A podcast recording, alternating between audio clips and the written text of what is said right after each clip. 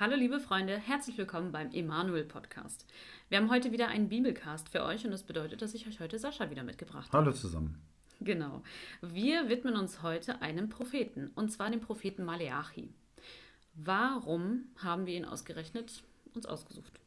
Ja, zunächst einmal handelt es sich um einen Schriftpropheten, und zwar den letzten der Heiligen Schrift. Man kann das anders formulieren. Es ist der jüngste überlieferte Schriftprophet, den wir haben, oder nochmal anders formuliert, es ist das letzte Bibelbuch in unserem Alten Testament. Genau. Und in der hebräischen Bibel sind die Bücher ja etwas anders angeordnet als bei uns, wie ihr Ja. wisst. Und äh, das wäre eventuell nochmal ein eigenes Thema, die hebräische Bibel und die Aufbau. Aber heute sind wir eben beim Propheten Maleachi. Aber deswegen hast du es gerade betont, in unserem Alten Testament, weil es eben anders angeordnet ist. Genau. Ein weiterer Grund, der mir einfällt, ist, dass der Prophet Maleachi auch ein relativ kurzes Buch ist und deshalb auch wunderbar für einen Podcast geeignet. Und er reiht sich auch hervorragend ein in einige unserer Bibelcasts. Wir hatten nämlich schon mehrere von diesen sogenannten kleinen Propheten als Thema bei uns, zum Beispiel Nahum, Obadja, Habakuk oder Zephania. Und falls das für einen von euch alles nur böhmische Dörfer sind, dann habt ihr einiges verpasst und solltet das vielleicht nachholen. Asche über euer Haupt. Ja. Naja, jedenfalls ist es auch so, und das ist halt der letzte Grund, den ich jetzt nenne, an verschiedenen Stellen im Neuen Testament wird das Buch Malachi zitiert tatsächlich, auch wenn kein einziges Mal der Name Malachi genannt wird. Aber dazu später mehr. Genau, das sind dann einfach nur so intertextuelle Hinweise für, Jawohl. für Bibel-Nerds sozusagen. Ja. Okay. Ja, aber zunächst einmal der Inhalt des Buchs. In der Bibelwissenschaft macht man das Ganze anhand von sechs Fragestellungen fest und das machen wir mal zusammen mit dir. So eine Art Frage-Antwort-Spielchen. Okay. Ich spiele dir die Fragen zu und du gibst die Antwort. Jawohl. Gut, erste Frage. Ist Israel noch Gottes auserwähltes Volk? Es geht gleich zu Beginn bei Malachi um Gottes Liebe zu Israel. Also klar, logisch. Okay, zweite Frage. Erfüllt der vollzogene Opferdienst noch seinen Zweck? Nein, gar nicht. Also es geht tatsächlich in dem Buch um eine falsche Verehrung Gottes durch die Priester. Okay, dritte Frage. Dürfen Ehen aufgelöst werden, damit Männer andere, gar nicht israelitische Frauen heiraten können? Natürlich nicht, aber es geht tatsächlich um mehr als um das Thema Ehe. Auch, aber es geht tatsächlich um die Treue zu Gott. Beziehungsweise die Treulosigkeit, die, die Gott dem Volk vorwirft. Okay. Vierte Frage. Wieso sorgt Gott nicht für Gerechtigkeit? Das ist ein Eindruck, den die Menschen damals hatten oder auch heute haben. Aber Gott wird Recht schaffen. Das ist auch eine Aussage bei dem Malachi. Es gibt also diese Verheißung angesichts des vermeintlichen Ausbleibens des Heils. Okay. Fünftens. Kann Israel trotz seiner unentwickelten Treulosigkeit zu seinem Gott noch umkehren? Gott ist und bleibt Israel treu. Punkt. Deutlich. Und sechste und letzte Frage. Ist es sinnvoll, Gott zu dienen? Eine fast schon rhetorische Fragen, wie die anderen Fragen eigentlich auch irgendwie. Aber so rhetorisch dann doch nicht, denn es ist sinnvoll, Gott zu dienen. Und zwar deswegen, weil am Ende Gott Gerechtigkeit schafft. Und zwar für alle, und zwar für jeden. Und er straft dann auch. Also Gott wird tätig am Ende. Und zwar im Sinne der Gerechtigkeit. Ja. Ja, das, das waren halt so diese sechs Punkte. Es ist eine Möglichkeit, da Inhalt und Struktur dem Ganzen irgendwie zu geben, aber das ist halt so ein, eine Möglichkeit und ich finde die gut. Ja. So. Ich auch. Aber was ist denn nun das Besondere am Propheten Maleachi? Zum Beispiel ist besonders, dass wir über den Propheten selbst nichts erfahren, also gar nichts. Ähm, und es gibt auch lediglich einen indirekten Hinweis auf die Zeit, in der die Worte des Propheten aufgeschrieben worden sind oder die Zeit, in der er gewirkt hat. Denn im ersten Kapitel Maleachi, also im vierten Vers direkt, ähm, da gibt es ein paar Hinweise auf die Zerstörung Edoms. Und das wiederum lässt uns darauf schließen, dass das im 5. Jahrhundert vor Christus beziehungsweise in der Zeit danach ungefähr alles passiert ist. Ja. Also entstanden ist das Buch offensichtlich in der Zeit, als Israel unter persischer Herrschaft war. Das heißt, die hatten keinen König. Und die jüdische, aber auch die christliche Tradition datiert Malachi tatsächlich auf das Jahr etwa 400 vor Christus. Eine weitere Besonderheit an diesem Buch ist, dass ähm, Maleachi die prophetische Rede als einen Dialog aufbaut. Genau. Da werde ich zwei Beispiele vorlesen, keine Angst, dauert jetzt auch nicht so lange. Zum einen heißt es, ich habe euch geliebt, spricht der Herr. Aber ihr fragt, worin hast du uns geliebt?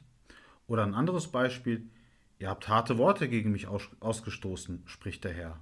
Aber ihr fragt, was haben wir untereinander gegen dich geredet?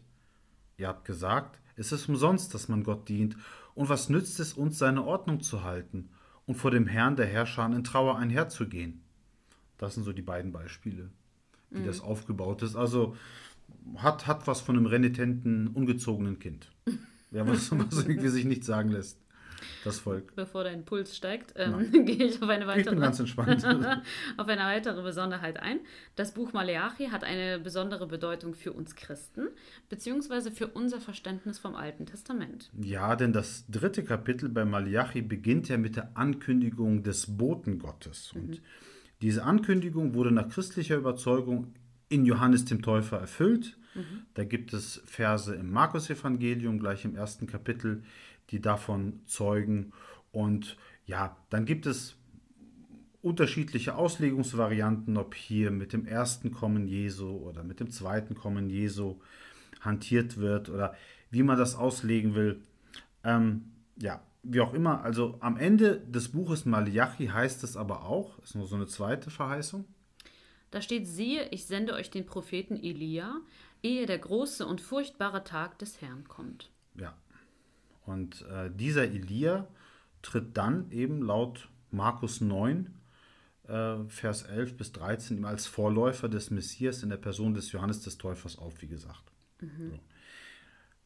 Es gibt noch eine weitere Stelle, wo Malachi zitiert wird, und zwar bei Paulus, und das findet in Römer 9, Vers 13 statt, wo Gott mit den Worten zitiert wird, sozusagen, ich liebe Jakob, Esau aber hasse ich. Das steht auch in Malachi. Ja. Auch sehr interessant. Interessantes Zitat, das er da aufgegriffen hat, aber ja. Begeistert dich nicht so.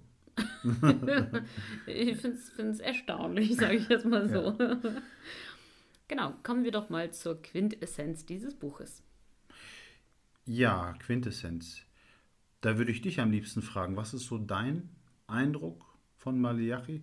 Ich würde aber kurz vorweg was sagen also das Ganze aus meiner Perspektive kurz mhm. beantworten. Also Malachi ist für mich ein typischer Prophet einerseits und andererseits auch ein untypischer Schriftprophet. Zum einen, weil er diesen Dialogaufbau, diese Frage-Antwort-Geschichte macht und andererseits aber auch diese sehr, sehr starke messianische Verheißung mit diesem mhm. Boten, dann mit Elia. Das ist schon sehr besonders und sehr speziell und ja, ja. jetzt darfst du. Ja, also wenn ich dieses, dieses Buch so lese, dann versuche ich auch die Perspektive der Menschen damals so einzunehmen, in welcher die sich da überhaupt befunden haben, in welcher Situation. Und es ist ja so, dass das Volk Israel in dieser Zeit äh, wieder einen Tempel hat. Also der ist gerade frisch wieder aufgebaut ähm, nach der babylonischen Gefangenschaft.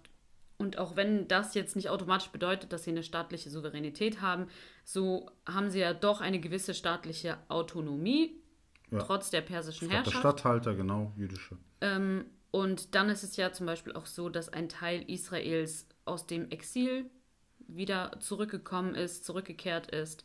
Äh, dann ist es so, dass Israel wieder aufgebaut worden ist mitsamt der Stadtmauer. Also das ist, das ist jetzt so die Situation. also im Prinzip würdest du sagen, die Voraussetzungen für einen Neuanfang sind eigentlich super. Genau, Voraussetzungen sind super, aber es bleibt alles beim Alten. Also beim Alten im schlechtesten Sinne des Wortes. Genau. Also die Priester machen ihre Arbeit nicht. Mhm.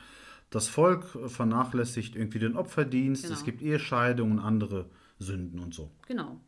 Und da stellt sich mir doch die Frage, äh, was haben die vielen Strafen gebracht? Diese Strafgerichte Gottes in der Vergangenheit, haben die irgendwas bewirkt?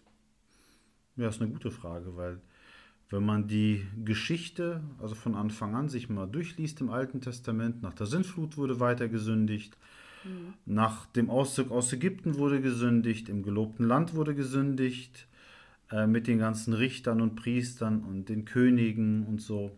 Ja. Ja. Immer wieder dazwischen die Strafgerichte Gottes und doch ging alles immer wieder weiter seinen Lauf. Dann, ich meine, das Schlimmste kam ja auch noch, dann mhm. die, die Teilung des Landes, also Untergang des Nordreichs zuerst, dann Untergang des Südreichs, der Tempel wurde zerstört, also der absolute Supergau. Mhm. Und ja, dann die Verbannung auch in die babylonische Gefangenschaft. Ja, und dann kommen sie jetzt also wieder zurück. Alles steht auf Neuanfang, ähm, den man da erwarten kann. Aber Israel ist einfach genauso weit wie seine Vorfahren. Ja. Und genau das sagt Malachi auch, ähm, wenn, er, wenn es zum Beispiel heißt, dass der Erzvater Jakob ein Lügner ist. Also der lässt auch bei den Erzvätern, bei den Vorfahren Israels, da lässt er auch kein gutes Haar dran. Ja. Ja, irgendwie, irgendwie ein bisschen verständlich. Also pädagogisch betrachtet würde ich jetzt auch sagen, die Strafen waren scheinbar wirkungslos. Oder? Ja, scheint, scheint echt so. Aber ich glaube, das ist eine sehr menschliche Perspektive.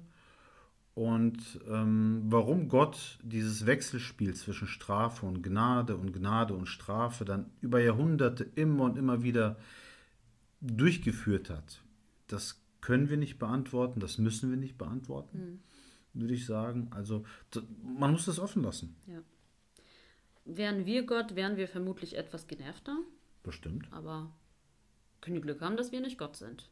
In der Tat, sondern natürlich. Da, da, da kann sich jeder, jeder von uns glücklich schätzen. Genau, es gibt auf jeden Fall keine einfachen Antworten. Wäre, wäre eigentlich ein guter Schlusspunkt. Es gibt keine einfachen Antworten, aber ich möchte das Ganze schon irgendwie positiv abschließen. Entscheidend für das Buch Malachi bei aller Kritik, die Gott durch den Propheten übt, ist eben die Aussicht aufs Heil. Und das ist für die Menschen damals und auch für, für uns heute, glaube ich, das alles entscheidend. Ja. Und es wird auf jeden Fall sehr deutlich, dass dieses Heil ja auch gebraucht wird. Ja. Also die Menschen sind ja auch heilungsbedürftig. Auch das wird äh, nicht nur im Alten, sondern auch im Neuen Testament deutlich. Und ja, das hat, hat Jesus ja selber am eigenen Leibe erlebt. Amen. Amen.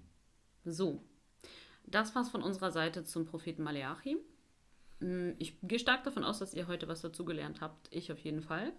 Und es hat uns Freude bereitet. Falls ihr ähm, etwas ganz Besonderes im Bibelcast mal behandelt haben wollt, weil ihr sagt, hey, dieses Buch finde ich besonders in der Bibel spannend, habe jetzt aber nicht die Zeit oder Lust, mich da diesem Ganzen zu widmen, dann sagt uns doch gerne Bescheid, dann können wir das für euch übernehmen und euch was dazu erzählen.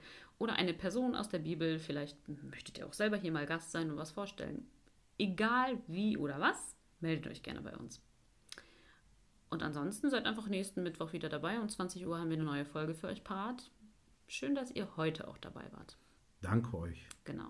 Tschüss. Bleibt gesegnet. Tschüss. Ciao.